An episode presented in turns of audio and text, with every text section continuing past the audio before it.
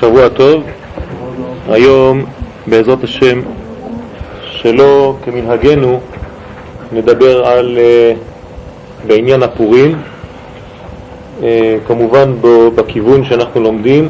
הכתוב הזה בא מספר של uh, הרב לוריה, שליטה, חסיד בן ימינו, ו...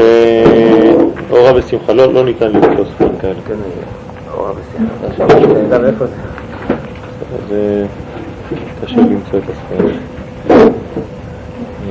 אם תדעו את הסיפור של הספרים האלה, אז תראו שלא לא פשוט. טוב, אז אנחנו נלמד על עניין הלבושים. עניין הלבושים בעניין פורים, מה כל העניין של הלבושים. והנה כמו שזה בעשה טוב, כך הוא בסור מרע, שיש עבירות שפושטים מהאדם את הלבושי יקר שלו, והוא לבוש בלבוש כותנות עור, מישחא דחיביה, ולא שייך בו עניין הדבקות. זאת אומרת, שיש עבירות שגורמות לאדם להתפשט מהלבושים שלו, לבושי יקר, שהקדוש ברוך הוא נתן לנו, הלבוש, הלבושים שהיו לאדם הראשון, שנקרא כותנות אור עם א', ואז הוא פושט את הבגדים האלה כביכול על ידי החטאים שלו, על ידי העוונות, ובמקום אור עם א', יש לו את האור עם עין. זה העניין של הירידה של אור, של כיסוי, של עיוור, אחרי החטא. ולא שייך בעניין הזה דבקות, אין כבר דבקות. הדבקות היא כשהאדם הוא מקבל את הכותנות אור, כמו רבי מאיר, כתוב בתורה שלו היה כותנות אור עם א', רבי מאיר עם א', מאיר, היה לו אור, זאת אומרת שהיה העניין של דבקות. האדם שעולה במדרגות הקדושה חוזר לתיקון החטא והופך מעור לאור, ואז ליהודים הייתה אורה ושמחה. כי הם עולים במדרגה. מה זה מישקא דחיביה? מישקא דחיביה זה העניין של החטא של הנחש. וכדי לתקן, יש טעות פה, לתקן זה צריך רק תשובת התאה. זאת אומרת, יש שתי מיני תשובות למדנו, תשובה תחתונה ותשובה עליונה. תשובה תחתונה נמצאת במלכות, בה' אחרונה של השם. תשובה עליונה נמצאת בבינה, בהעילאה של השם, בהעליונה של השם. ומה ההבדל בין שתי התשובות? התשובה התחתונה זה תשובה מיראה, והתשובה העליונה זה תשובה מאהבה. התשובה התחתונה זה תשובה שהיא לא שלמה, התשובה העליונה זה תשובה שלמה. ואנחנו מבקשים להחזירנו בתשובה שלמה, ושלמה זה לפניך. מלפניך זאת אומרת, אנחנו מגיעים לפנים. אז יש תשובת התאה כדי לתקן את הלבוש הזה. מספיק עם תשובת התאה, תשובה תחתונה, לתקן את הפגם הזה. לתקן את האדם עצמו. ועיין מה שכתב האריזל בכוונת מלביש ערומים. זה מה שאנחנו עושים בכוונת מלביש ערומים. מה יש בכוונת מלביש ערומים? הכוונה היא להלביש את העירום, את ה... מדברים על הלבושים יקר. הלבושים האלה היוקרתיים, היקרים שהקדוש ברוך הוא נתן לאדם. בכל יום בבוקר אנחנו מבקשים מהקדוש ברוך הוא, חוץ מהלבוש הגשמי שלנו, לקבל לבוש רוחני. כי אם לא, בלעדיו זה נקרא שאנחנו ערומים. מי היה ערום? הנחש. הנחש היה ערום ולכן אין לו לבושים. אנחנו מבקשים מהקדוש ברוך הוא להלביש אותנו מלביש ערומים. ואז יש כוונה בכתבי הארי הקדוש, שכשאנחנו מכוונים, מתפללים להלביש ערומים, אנחנו חושבים על הלבוש הזה, הלבוש הרוחני גם כן. כן. כל מה שיש למעלה, יש למטה. כל מה שיש למטה, יש כנגדו למעלה, ברוחני. והנותן ליעף כוח גם כן. זאת אומרת שזה הלבוש נותן כוח לאדם להיות מוגן מן החיצונים, מן הקליפות. אבל יש עבירות חמורות שגורם לאלה התפשטות מהלבושים, זאת אומרת שיש חטאים שהם יותר גרועים. לא רק שהם מורידים את הלבוש מן האדם, אלא הם גם מסירים, מורידים את כל החיות שלו על ידי מה? שכביכול אור אין סוף ברוך הוא עוזב את האדם, יוצא ממנו, כדוגמת הנשמה שכביכול עוזבת את הגוף. אז זה לא רק לבושים, אלא זה גם פנימיות הדברים. לכן הלבושים זה דבר חיצוני. והאור שנכנס לתוך הגוף הוא ממלא את העולם, הוא ממלא את האדם, אז האור הזה על ידי החטא היותר גרוע, גם האור הזה חז ושלום חוזר למעלה. אז התפשטות מהמלבושים, כמו שאמרו חז"ל, שעל ידי חטאי הדורות עלתה שכינה עד הרקיע השביעי. כל חטא וחטא מרחיק את השכינה מן העולם הזה. זאת אומרת שהשכינה שנמצאת פה, שהיא קרובה, הקדוש ברוך הוא מראה את הקרבה שלו לעולם הזה, זה נקרא שכינה. ככל שיש חטאים, ובדורות היו חטאים, לצערנו, שכל פעם השכינה עולה מדרגה, בורחת מהעולם הזה. אז יש ניתוק, במקום תיקון יש ניתוק, במקום חיבור יש פירוד, חז ושלום. ולכן היו צריכים לבוא כל אבות האומה ורבנינו, רבני ישראל, אברהם, יצחק, יעקב וכו' וכו', שכל אחד מהם הוריד את השכינה מרקיע לרקיע. אברהם אבינו הוריד מרקיע שביעי לרקיע שישי וכו' וכו' וכו' עד משה רבנו שהוריד אותה במתן תורה בהר סיני שהשכינה ממש ירדה לעולם הזה. אילולי החץ אז היינו כבר בגמר התיקון. אבל החץ גרם שעוד פעם השכינה כביכול יוצאת ועולה. שזה עניין התפשטות אור אין סוף מהמלבושים. זאת אומרת שהאור אין סוף חז ושלום עוזב את הלבוש, עוזב את הכלים, ואם אין אור שממלא את הכלים, חז ושלום, אז הכלים כבר לא יכולים לחיות בלי האור הזה. אז זה נקרא המלבושים והמידות. מה זה מידות? מידות מתחילות מספירות חסד, גבורה, תפארת, נצח, הוד, יסוד ומלכות. זה המידות. אבל למעלה מן המידות מה יש?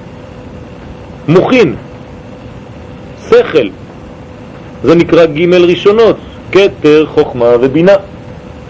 כתוב בחסידות חב"ד שהעולם הזה נברא, כמו שכתוב בספר בראשית, בעשרה מאמרות ברא את העולם, נכון? אז למה אין עשרה ימים? היה צריך שיהיה עשרה ימים. למה השבוע זה רק שבע? אלה מסבירים שמה, לפי הרבי מלובביץ', זכר צדיק וקדוש לברכה, ש... הגימל ראשונות זה נקרא מוכין. למי שייכים המוכין? גם אצל האדם, שבוע טוב, המוכין שייכים לאדם עצמו. זאת אומרת, זה הוא עם עצמו. ולמי שייכים שייכות המידות של האדם? ליחס שלו עם הזולת. זאת אומרת, איך בודקים את המידות שלי? עם עצמי או עם האחרים? עם האחרים. זאת אומרת שהמידות שלי זה בשבילך, אבל השכל שלי זה בשבילי. ככה כביכול אצל הקדוש ברוך הוא. יש את הגימל ראשונות, שזה בשבילו, זה לעומתו, כי לא מחשבותיי מחשבותיכם. אבל המידות של הקדוש ברוך הוא זה בשביל לתת. אז לכן הוא נותן לנו את המידות שלנו. וכמה מידות יש? שבע. ולכן יש שבעה ימים בעולם. אנחנו בעולם של מידות. אבל צריך באמת להכניס לתוך המידות האלה את המוחים, את שם הוויה. וזה כל העבודה שבאנו לעשות פה. לחבר ג' ראשונות בזין תחתונות. לתקן את המידות כדי שהכלי יהיה מוכן לקבל את שם הוויה. וזה מה שאנחנו רואים פה, כשיש חטאים חז ושלום, אז כביכול האור אין סוף חוזר, הוא לא צריך להתלכלך פה, לא צריך להיות פגום, אף על פי שאי אפשר לפגום בו, אבל הוא לא יכול להישאר בגוף כזה. אז מה הוא עושה? כשיש חטאים השכינה עולה, בורחת, וזה נקרא שהאור אין סוף עולה, עוזב את המקום, עוזב את המלבושים ואת המידות. וכמו שנאמר בחורבן הבית, שהקדוש ברוך הוא כביכול לבש שק, וממילא מסתלקת מהם ההשפעה. זאת אומרת שהוא שם כיסוי, והוא כבר לא מגלה את האור שלו בתוך המידות, בתוך העולם הזה, חז ושלום. ואז מה צריכים? צריכים כבר תשובה עילאה. זה כבר לא מספיק התשובה התחתונה של מקבילה למידת המלכות, אלא צריך תשובה עילאה, תשובה עליונה עד כיסא הכבוד, שזה נקרא בינה, הה הראשונה של השם. להמשיך אור אינסוף במידותיו הקדושים, וכדי להגיע לשם צריך עבודה גדולה, עד כדי כך שהאדם שמגיע לשם מגיע לכיסא, לעולם הכיסא, ואז משם הוא מקבל בחזרה וחוזר ומלביש את המידות. מה שאנחנו רואים מלכות עולה לבינה וחוזרת עכשיו למקומה. זה בבריאה? סליחה? זה בבריאה? כן, זה עולם הבריאה. נכון, זה אנחנו נראה את זה עכשיו. ועל כגון זה נאמר רע בעיני השם, שגם כביכול לעילה מתעורר בחינת העלם והסתר. מה זאת אומרת בעיני השם? רע בעיני השם, ויהי רע, ער רע בעיני השם, וימיתהו.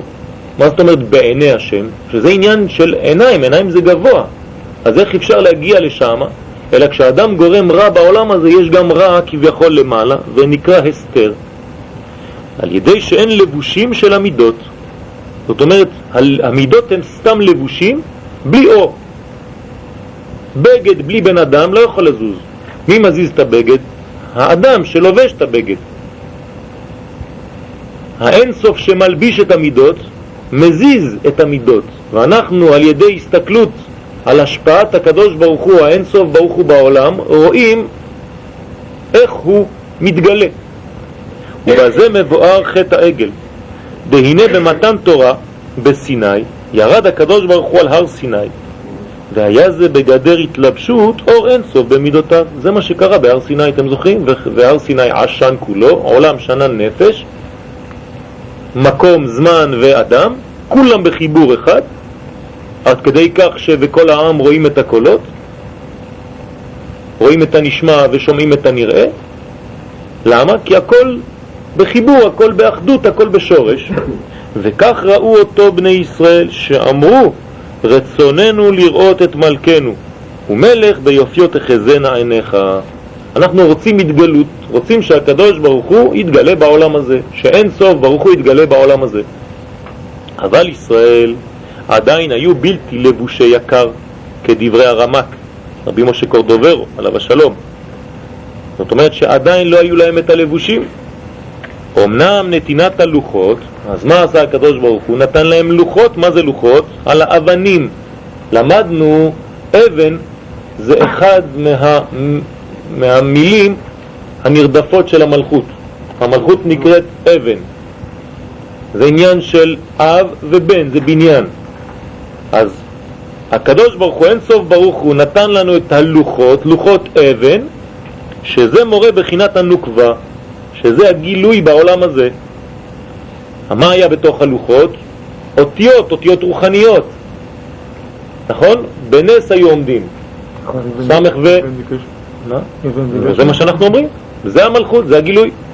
זאת אומרת שיש רוח בתוך חומר. זה הלוחות. נשמה בתוך גוף. אז זה לא חרות, אלא חירות. זה עומד באוויר, זה כמו הנשמה בתוך הגוף. היא קשורה ולא קשורה. ברגע שהיא צריכה לעלות, היא עולה.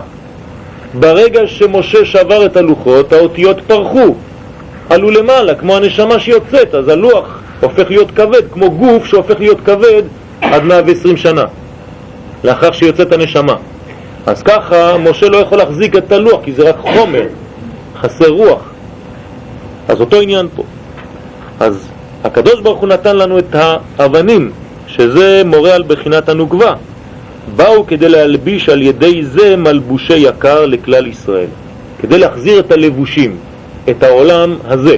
צריך לבושים כדי שהאין סוף, ברוך הוא ייכנס לתוך המלבושים האלה. ואז היה יכול להיות הייחוד בשלמותו. זה נקרא ייחוד. שלם, שיש גם רוח וגם גוף. לא בורחים מהעולם הזה ולא נשארים אך ורק בעולם הזה, אלא מחברים את העולם הזה עם מה שאנחנו קוראים העולם הבא. ועולם הבא הוא לא בעתיד, אמרנו כבר, עולם הבא, עולם שבא. זאת אומרת, לא עולם שיבוא, עולם הבא הוא כל הזמן פה, רק ברמה אחרת, ברמה גבוהה. לכן נקרא עולם הבא, עולם שבא. ועתה על ידי חטא העגל נאמר לישראל הורד עדיך מעליך. היופי, התכשיטים של עם ישראל ירדו, זה הלבושים, והם לבושי יקר שלהם שנתפשטו מהם על ידי חטא חמור זה. ולאור יסוד זה נבין עניין הלבושים הנזכרים במגילה. עכשיו אנחנו מגיעים לשיעור. מה זה כל העניין של הלבושים האלה? אם תשימו לב, כל מגילת אסתר כאילו מספרים לנו רק על דברים של, אתה יכול אפילו לעשות סרט לעצמך. הכל לבושים, הכל יופי, הרצפה ככה, הקירות ככה, הלבושים ככה, תכלת וזה, מה זה? בוץ. הכל לבושים, ותלבש אסתר מלכות, כולם לובשים דברים. והנה עיקר החטא שעבורו נגזר עליהם גזרה זו, זאת אומרת בפורים, בעניין פורים, מבואר בגמרא משום שהשתחוו לצלם בימי נבוכדנצר. יש שתי דברים, שני דברים.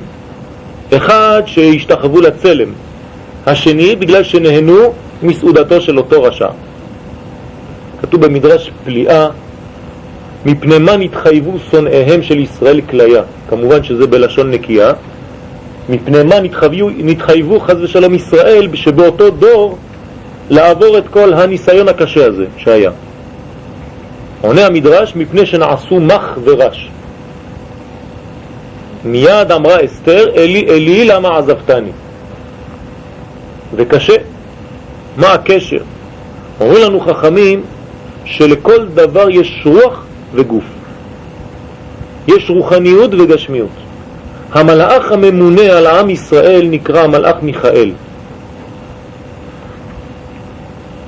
וישראל עצמו זה שורש ישראל. נצח ישראל לא ישקר, כמו שראינו היום. זאת אומרת שיש כוח במיכאל, בישראל, אבל יש להם אותיות שם פנימיות. הנשמה של מיכאל זה למד, א' וי'. גם הנשמה של ישראל זה האותיות א', ל' וי' שבתוך השם ישראל. אם תורידו את הנשמה הזאת של ישראל, יישאר אותיות רש. אם תורידו את הנשמה של המלאך מיכאל, יישארו האותיות של מ' וכ'. מיד אמרה אסתר, אלי, אלי, א' ל' י' פעמיים, אחד לישראל ואחד למיכאל, למה עזבתני? זאת אומרת, במילים אחרות, אסתר יודעת להחזיר את הנשמה, את האינסוף שבורח, חז ושלום, מעם ישראל. מחזירה את זה לתוך הגוף. אז כתוב בגמרא, משום שהשתחוו לצלם בימי נבוכדנצר, ועל ידי זה נתפשטו מלבושי יקר שלהם. אז אם נתפשט המלבושי יקר, ובית המקדש עדיין לא נבנה בשלמות, ממילא נשארו בני ישראל בלי שום לבושים. אין לבוש. וכן כביכול לעילה ולמעלה ברובד העליון, או אין סוף הוא לעילה מהמלבושים ומהלבושים. זאת אומרת שהאין סוף יוצא מהלבוש, אז הלבוש נחרב, אין כלום. נופל. ואין עבודת קורבנות, שזה לשון קרבה, להתקרב לדרגה הזאת, שנקראת נון, קורבן, קרוב לנון, באופן שלא שייך כלל עניין הדבקות בין ישראל לאביהם שבשמיים. והיא ההוראה של ושתי המלכה, שהייתה מפשטת בנות ישראל ועושה עמהם מלאכה בשבת. ככה הייתה עושה ושתי.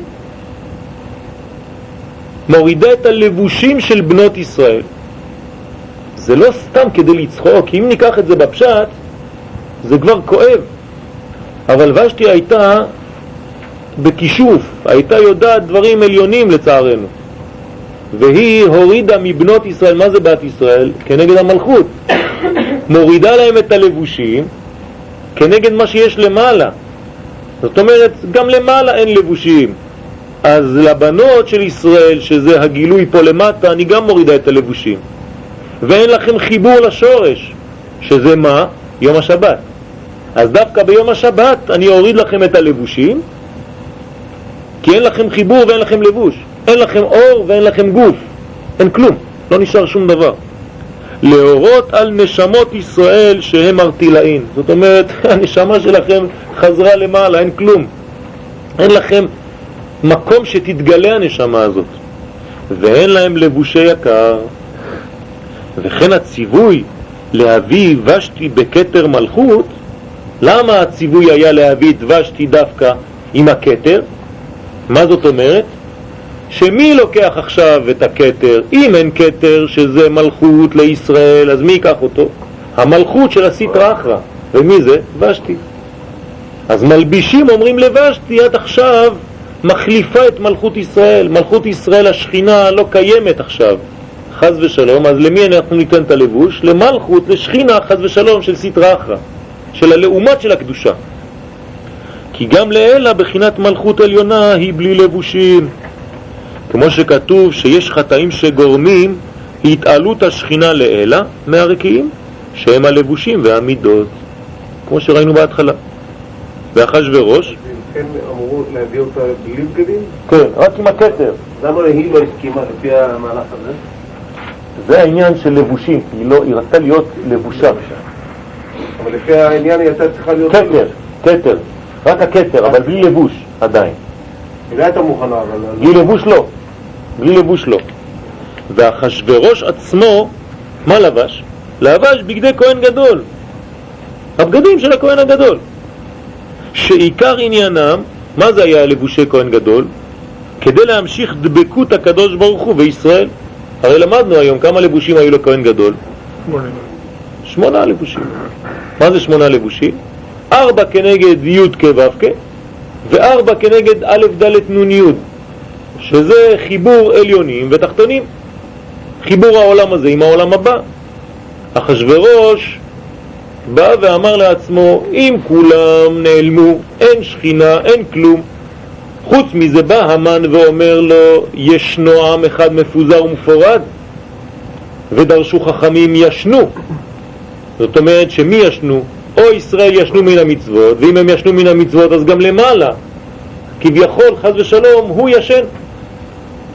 ובפנימיות הדברים, ולא המקום להיכנס פה, כתוב שכל פעם שהמלכות הופכת להיות, רוצה לבוא פנים אל פנים עם קודשא בריחו, אז יש עניין של הפלת דורמיתא. מרדימים כביכול את בחינת תפארת, והמבין יבין, אני לא אכנס יותר לפרטים, ואחר כך יש עניין של נסירה, אחר כך הנוקבה, המלכות נבנית ואחוז ועוברת בפנים, ואז יש חיבור, מגדילים את הנוקבה, ואז היא עוברת להיות פנים בפנים, ויש חיבור בין הקדוש ברוך הוא לבין השכינה. ומכיוון שכבר עברו 70 שנה, ולכן עכשיו זה הזמן של הגאולה, באותו זמן, שצריך לבנות את הבית השני, אז זה הזמן שמפילים דורמיתא, שינה, תרדמה, על בחינת תפארת, על זה, וזה הזמן שהמן ידע אותו ואמר ישנו, שהוא יושן. אני יודע שזה מעבר קשה, המעבר הזה, אבל אני לא אכנס יותר מדי לפרטים. מי שהבין, הבין. בית המקדש הדרומית? לא, זה, זה לא, לא ניכנס, לא, זה לא... יודעים, יודעים, יודעים. יש, יש מה שנקרא חכמים להרע. בלעם הרשע היה כדוגמת משה רבנו בטומאה. בסדר? זה, זה אינרנטים, זה הקדוש ברוך הוא. כן. אז יש את הצד השני. המן ועשרת בניו זה כדוגמת עשר ספירות, חז ושלום, אבל בצד השני. אז זה נקרא שיש חטאים שגורמים התעלות ואחשוורוש שלבש בגדי כהן גדול, כדי להמשיך דבקות הקדוש ברוך הוא בישראל על ידי לבושי יקר, וכמו שמוכח בחז"ל שבגדי כהן גדול מכפרים. היום למדנו את זה, נכון? בשיעור. מי שהיה בשיעור בבוקר, למדנו כל בגד ובגד על מה הוא מכפר. והביאור מצד הדבקות שעל ידם ואז על כל פשעים תכסה אהבה, על כל פשעים. יש חסר פה. זאת אומרת, על כל הפשעים, האהבה, החיבור הזה. מה זה אהבה? כתוב, אל תאיר, אם תאירו ואם תעוררו את האהבה. האהבה, אומר הבן איש חי עליו השלום, האהבה. ה' אוהב ה'. זאת אומרת שההא העליונה של השם אוהבת, מתחברת, מתקשרת עם ההא התחתונה עד שתחפץ, עד שת, האלף השישי, זה האלף שלנו, שפה יהיה החיבור הזה הממשי בין ההא העליונה לבין ההא התחתונה במהרה בימינו. אז כל העניין הזה, אנחנו רואים שזה הלבושים, על ידי האהבה מכפר את כל העוונות. והוא לבשם אחשורוש, להורות כי אין בישראל לבושי יקר חז ושלום, לא שלהם ולא של המלכות לאלה. זאת אומרת, הם חסרים מכל הצדדים, גם למעלה, גם למטה. אין שום לבוש. ויש להוסיף עוד שעל ידי חטא עבודה זרה נתפשטו מלבושי יקר דלעילה. זאת אומרת, הגרועים ביותר, אלה שיותר למעלה, שזה מרידה בהקדוש ברוך הוא על ידי עבודה זרה.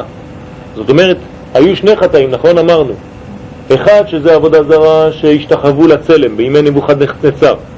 זה נקרא עבודה זרה, איפה זה? במחשבה. אז מה זה מוציא? מוציא כוח עליון. אבל היה לבוש, היה חטא שהוא בגוף. מה זה היה? שנהנו מסעודתו של אותו רשע, שזה כבר בטן, נכון? בטן רשעים תחסר. אז מה זה מוריד? את הלבושים היותר פשוטים. זאת אומרת שהחטא החמור הוריד את האינסוף מתוך הגוף, והחטא של הנהנו מסעודתו של אותו רשע הורידו את הבגדים. זאת אומרת, איבדו את הכל, במילים אחרות, גם את האור, גם את הכלים. גם את הנשמה, גם את הגוף. ואילו על נהנו מסעודתו של אותו רשע נתפשט מהם מלבושי יקר, החלק התחתון, כי האכילה זה גם כן עניין של דברים עליונים, אבל היא מת... נמצאת בתוך הנהי. נצח עוד יסוד זה בחלק התחתון של הגוף. יש עניין גם תיקון כל זה. אתם יודעים שהאכילה וכל העניין הזה זה חטא אדם הראשון. לכן זה סעודת פורים. סעודת פורים זה לתקן את חטא עץ הדעת טוב ורע, שזה בחינת אכילה. אכילה זה אותיות אכל י' כ'. שתייה זה שתה י"ק. על ידי האכילה ושתייה מתקנים את מה שחסר, את הנשמה, את הי"ק. כי הרי הי"ק מהווה הנשמה והו"ק בשם זה כבר הגוף, זה עניין של המידות. לכן על פי סוד צריך לאכול 15 מיני מאכלים בפורים ולשתות גם כן 15 כוסות, למי שיכול להחזיק מעמד. עד דלא ידע. אבל אה, להישאר בן אדם. ולכן אז בהיעלם גדול של שני הבחינות לבוש, זאת אומרת, בגלל שתי הבחינות האלה של לבושים, גם האין סוף שממלא וגם העטיפה, גם הלבוש החיצוני, נגזרה גזרה על ישראל. ולכן מרדכי מעשה קרא את בגדיו. שמתם לב שמהתחלת השיעור אנחנו מדברים רק על בגדים. מה עושה מרדכי? קורע את הבגדים, למה?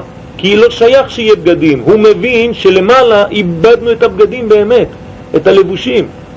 אז הוא קורא את בגדיו וילבש שק ואפר. למה? להורות על המצב שהביא את הגזרה. כיוון שאין לבושה הקדושה ונפסק הדבקות, ולכן באה הצרה הזאת עליהם. זאת אומרת שאין הידבקות, אין קרבה עם הקדוש ברוך הוא. אין לבושים, וממילא איפה ילך האור? חז ושלום לצד השני. אם אתה לא כלי מקבל, אז לאן האור הולך? הולך לכיוון אחר, חז ושלום.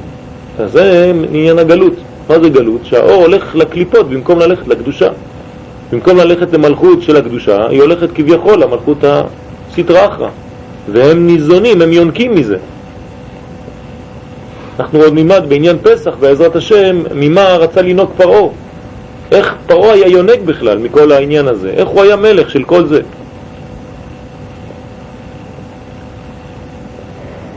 וזה ידע המן, ידע המן, המן ואחשוורוש מדברים במסכת מגילה, דף י"ג שם, מביא איך הם מדברים ביניהם. אומר לו, תשמע, צריך לחלות אותם. אומר לו, אבל אני מפחד, מה, אתה יודע מה הקדוש ברוך הוא עושה לאלה שעושים ככה? אני קראתי תורה, ראיתי כל אחד מה שילם, מה אתה רוצה שגם אני אהיה ככה? אומר לו, אל תדאג, הוא ישן שם למעלה, הם יושנים פה, אין כלום, אל תדאג, אני בחרתי את הזמן הזה. מי שקצת למד בעניין החודשים, כתוב שהאות ששולטת בספר יצירה על חודש אדר זה אות ק' והאות ששולטת בחודש ניסן זה האות ה' האות ה' זה הקדושה.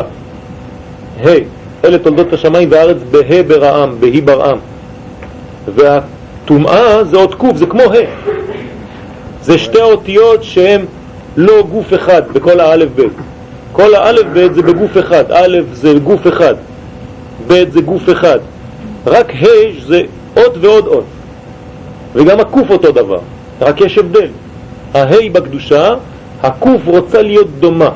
קוף נקראת גם קוף, כקוף בפני אדם, רוצה להידמות לקדושה, ולכן הרגליה יורדות מוות.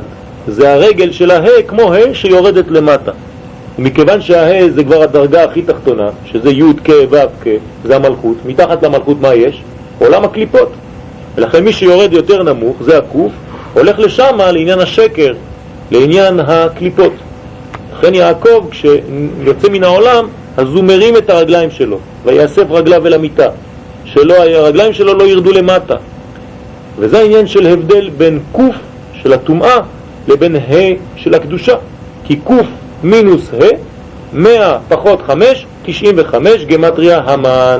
זה הכוח, זה ההבדל בין הקדושה לטומאה. מתעצבן. וכל זה נעשה על ידי זרע עמלק.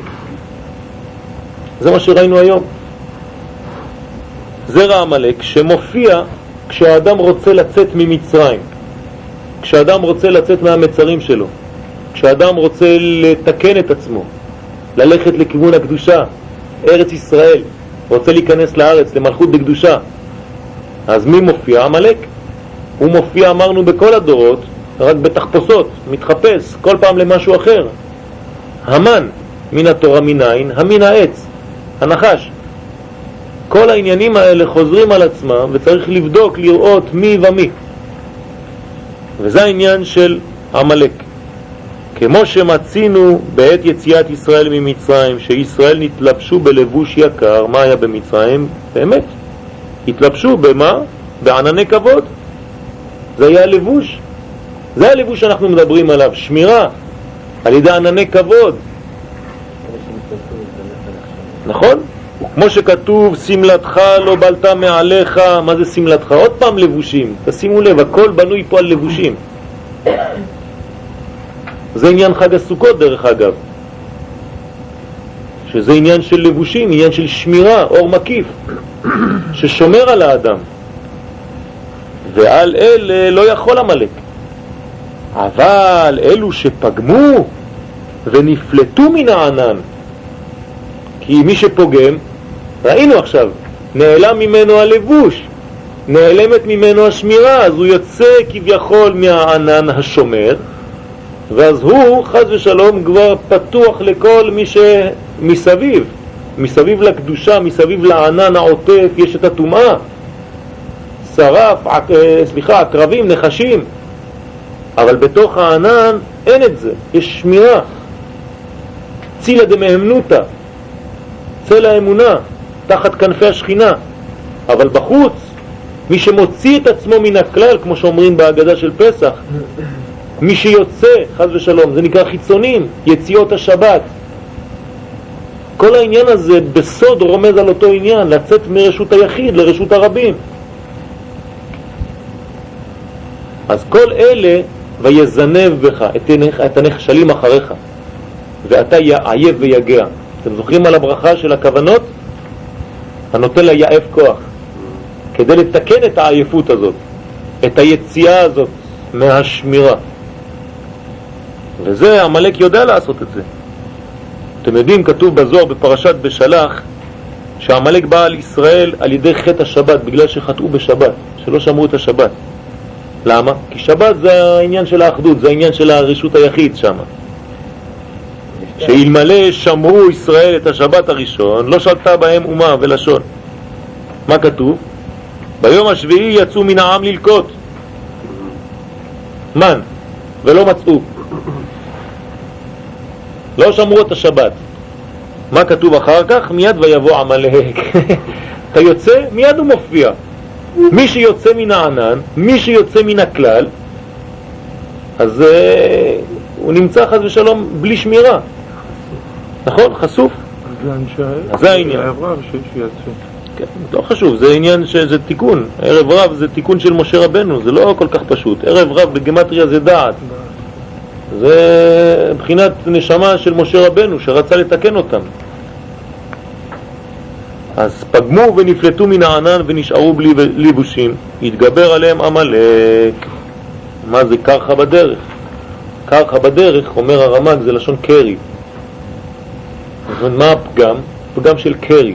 קרי או מלשון מקרה, שהאדם כבר אין לו חיבור, הוא אומר הכל במקרה, או קרי ממש, זרע לבטלה חס ושלום, שזה גם חלק שמחבר, זה היסוד, זה תיקון היסוד, האלף השישי, היום השישי, אדם הראשון, גם כן חיבור. מה זה החיבור הזה? אם יש פגם בחיבור הזה חס ושלום, אז אין שמירה, אז אין קשר. אז אם אין שמירה אין קשר, מה עושה עמלק? כתוב שם בזוהר, כתוב במדרשים, לקח חס ושלום את המילות וזרק אותם למעלה. אמר לקדוש ברוך הוא, קח את היסוד שלך, את החיבור שלך, וכל זה בא למה? אל תשכחו למה באה כל הגלות הזאת ממצרים, ואחר כך צריך לצאת וכל זה, בגלל מכירת יוסף הצדיק, שזה מבחינת יסוד. מכרו את היסוד, לא שמרו על היסוד שעליהם יוסף הצדיק. לכן ביציאת מצרים צריך לקחת את עצמות יוסף, שזה היסוד, שזה התיקון של כל הפגם הזה. שאלמלא היו שומרים על יוסף, אחיהם, ולא היו מוכרים אותו, לא היה העניין הזה, של הפירוד. ולכן גם המן מזרעו בא, של מי? של עמלק, דווקא, כמו שראינו היום ממש בהפטרה, הגג. בעת הזו, למה הוא דווקא מופיע בזמן הזה? כי הוא יודע, מתי מופיע אמרנו המן או עמלק או איך שלא תרצו, תלוי בזמן, כשיש חיבור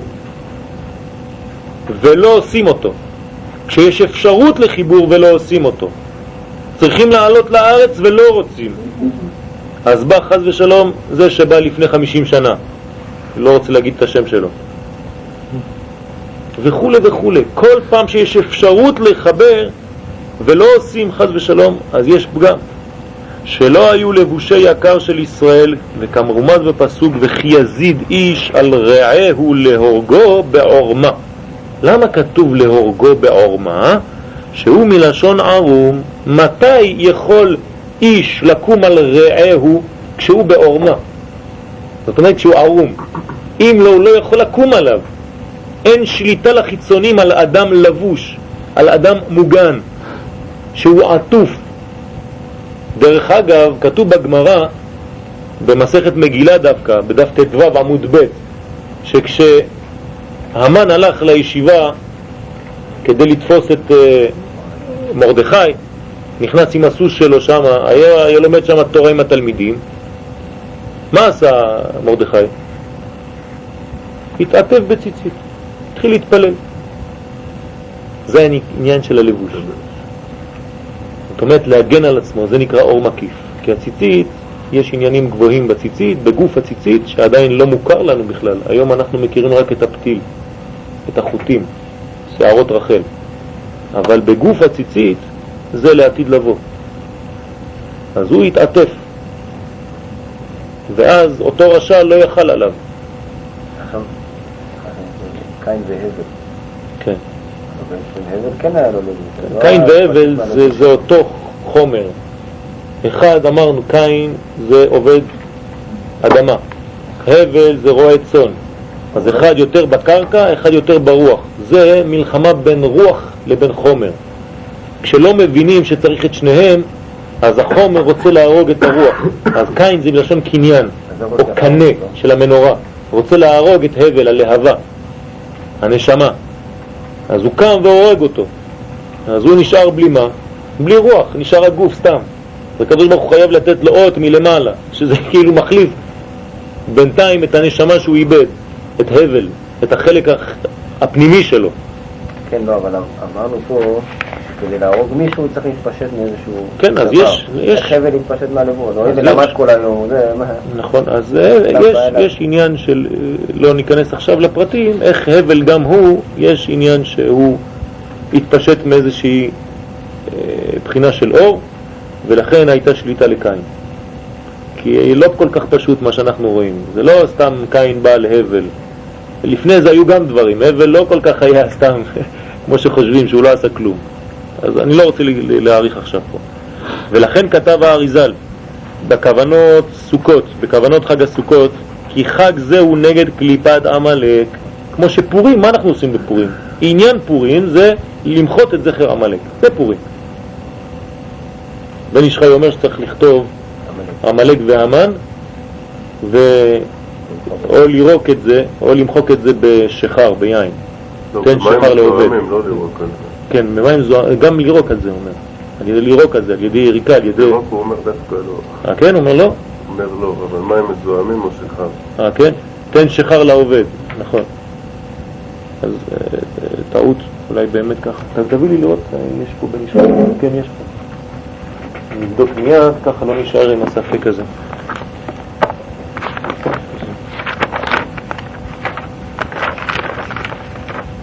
צווה.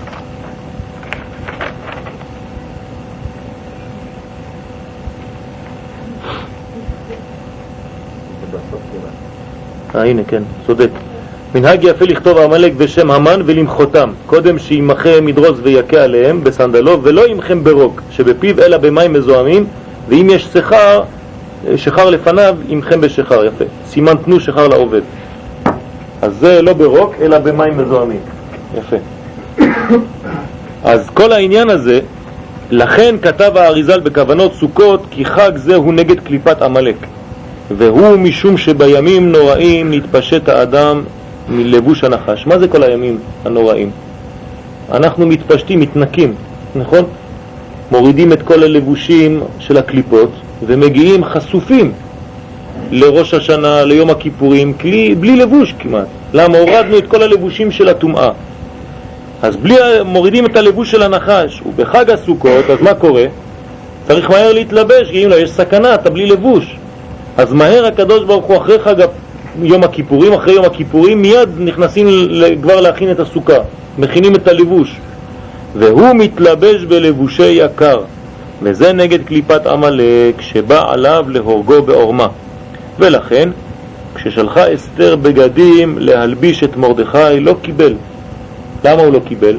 כי עוד לא תיקנו את הדברים, עדיין למעלה זה לא היה מתוקן, משום שעדיין לא נתקן הפגם של הלבושים. וציווה את אסתר ללכת לבית המלך, ולכן ותלבש אסתר מלכות. עוד פעם לבושים, הכל לבושים פה. כמו שאמרנו שבוע שעבר, לא כתוב ותלבש אסתר בגדי מלכות, אלא ותלבש אסתר מלכות ממש. להמשיך לבושי יקר דקדושה, זאת אומרת להחזיר את המלכות לישראל. היא אסתר, הדסה, שזה כוח הריח, למדנו. להחזיר את כל האור לעם ישראל, את כל הלבוש, את כל השמירה לעם ישראל. ולפי דברי הזוהר הקדוש, נתלבשה בלבוש, בלבוש רוחני עליון, כמו לבושו של אדם הראשון קודם החטא. כך אומר הזוהר הקדוש. מה לבשה אסתר? את הלבוש של אור. קודם החטא, זה זאת אומרת שחזרה לתיקון האור. לכן אנחנו אומרים ליהודים הייתה אורה. אורה זו תורה. מה זה תורה? זה האור. ושמחה. אם יש את האור, יש שמחה. אז זה יותר ממה שלבש מרדכי בסוף? אז אנחנו נראה את זה, נגיע לזה עכשיו. אז היא, גם הוא לבש ככה. גם הוא לבש אותו לבוש. כתוב גם מרדכי, גם אסתר לבשו את הבגדים שהחזירו אותם למצב של אדם הראשון לפני החטא. וכן אחר זה, כשנתבטלה, כשנתבטלה הגזרה, והרי זה משום שישראל עשו תשובה ונתלבשו שוב בלבוש יקר, וכן המשיכו לאלה, ולכן עיקר השמחה, מה זה עיקר השמחה? דבר שלכאורה לא מבינים אותו. כשמרדכי יצא מלפני המלך בלבוש מלכות. מה זה, אתה רואה בן אדם יוצא בלבוש מלכות, אתה שמח? אלא שאנחנו מבינים עכשיו מה זה הלבוש הזה, הבינו שזה הלבוש של השכינה, הלבוש של עם ישראל, הלבוש של השמירה שחזר, ואז כולם רואים שהלבוש הזה חוזר. מה זה הלבוש הזה היה? תכלת, נכון? תכלת, מרדכי. מה זה תכלת? לשון תכלית. אנחנו חוזרים לתכלית, ומה זה תכלת? תכלת זה לשון, זה עניין של מלכות. פתיל תכלת זה הקישור. וראיתם אותו וזכרתם. זכרתם לשון זכר. כשאתה רואה פה למטה את התכלת, אתה נזכר למעלה. לכן יש את החשיבות הזאת של התכלת. אז כל העניין של התכלת זה עניין קודם כל של נגד עין הרע, נגד אחיזת החיצונים על האדם, זה היה עניין התכלת. והתכלת זה מראה על מלכות. כן, כן. זה דוחה, דוחה את החיצונים. מה זה המלכות? מידת הדין. מה זה מידת הדין? זה נכנס, זה לא נכנס. מי שקרוב לקדושה נכנס. אדם פוגע, אדם פוגם, אדם חיצוני או דבר חיצוני לא נכנס. יש שמירה מן הדבר הזה, זה נקרא מידת הדין. לא לחשוב שמידת הדין זה נגטיבי. יש טוב במידת הדין, זה שמירה. זה כמו שערות. שערות האדם, יש בהם שמירה. אז מצד אחד לא צריך שהשיער יהיה יותר מדי ארוך, כי אתה נותן יניקה לאחוריים. מצד שני אתה לא צריך שהשיער יהיה יותר מדי קצר, צריך לתפוס אותו. אם אתה יכול לתפוס אותו זה בסדר, כדי שלא תהיה מציאות בפני עצמה. אז כשהולכים לספר יש כוונות, כוונות להוריד את מידות הדין וכו' וכו' וכו'. דרך אגב, גם המן היה ספר, 22 שנה. כן, כתוב בגמרא. כשהוא, כשהוא מדבר עם, עם, עם, עם, עם אה, מרדכי, הרי כשמרדכי נכנס לשם, אמר לו, הביא לו את הבגדים. אז הוא אומר לו, אני רוצה...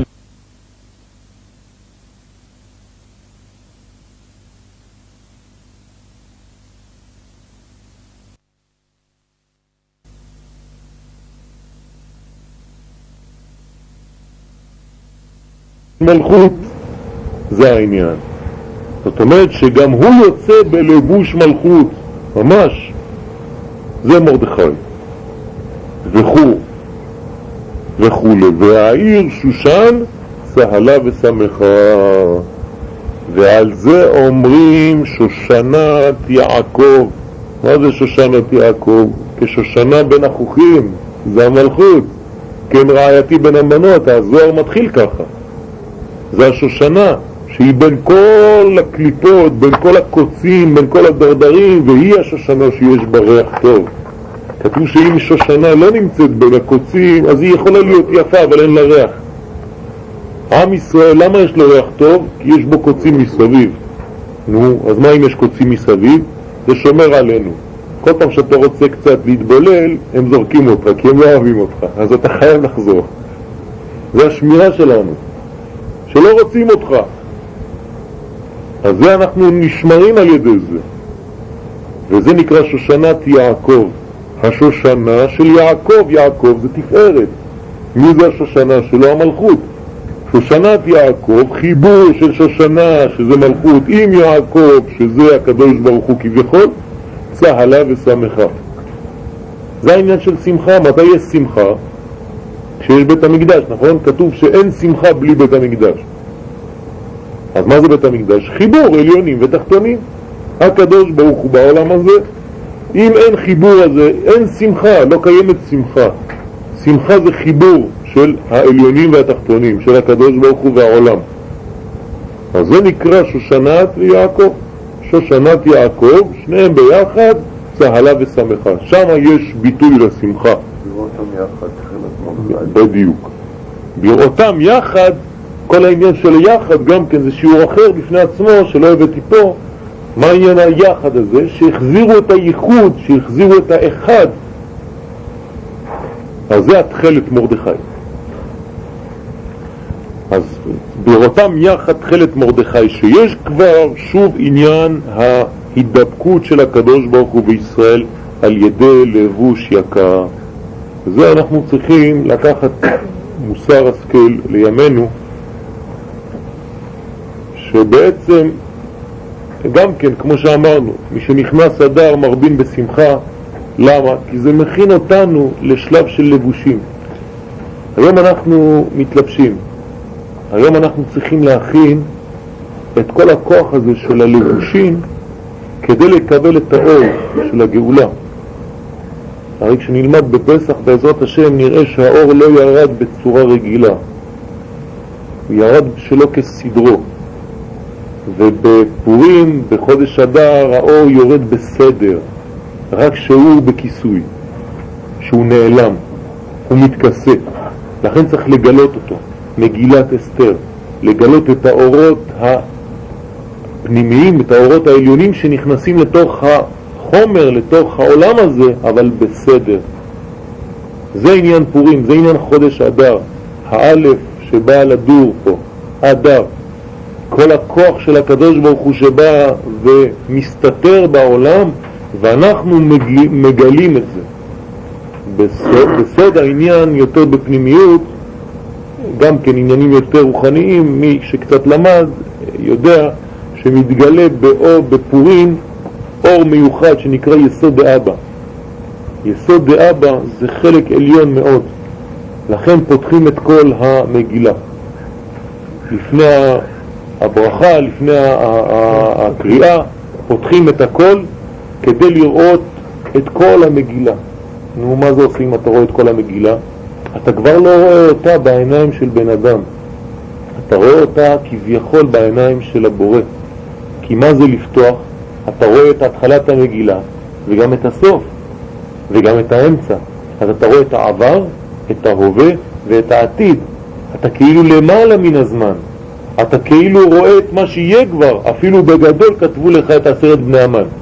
אז אתה כבר רואה את זה. אתה כבר יודע שבסוף הכל ייגמר לטובה. זה גמר התיקון. זה מה שמביא הרמח"ל הקדוש, שהכל הופך לטוב, כל הרע הופך לטוב. זה תכלית העולם, שהרע יהפוך לטוב.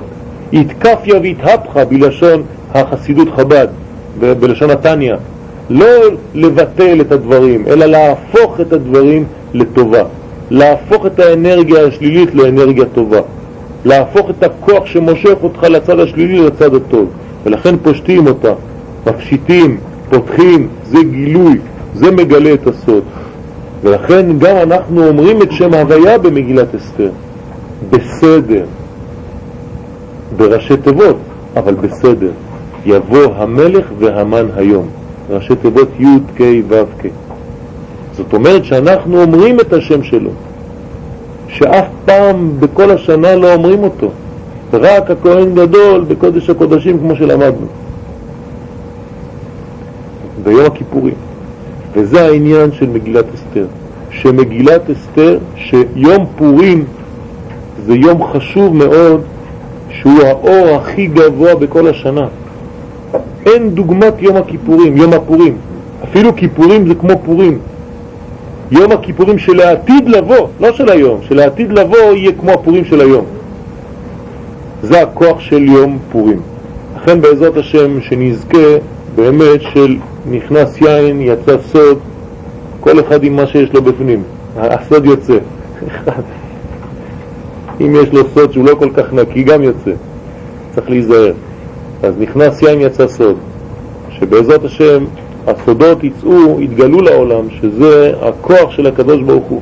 זה עניין הלימוד הזה, שאנחנו מנסים ללמוד כדי לקיים מה שהקדוש ברוך הוא מבקש מאיתנו, שלעתיד לבוא הסודות יוצאים החוצה. זה העניין של הלימודים האלה, לימוד הפנימיות. ללמוד גם כן את הגוף של התורה, אבל ללמוד גם את נשמתה, ולחבר את שניהם ביחד. בעזרת השם גם נזכה בימינו בקרוב לגאולה הפעם לא רק בשושן אלא בארץ ישראל, זה הגאולה השלמה, אמן כן יהיה רצון.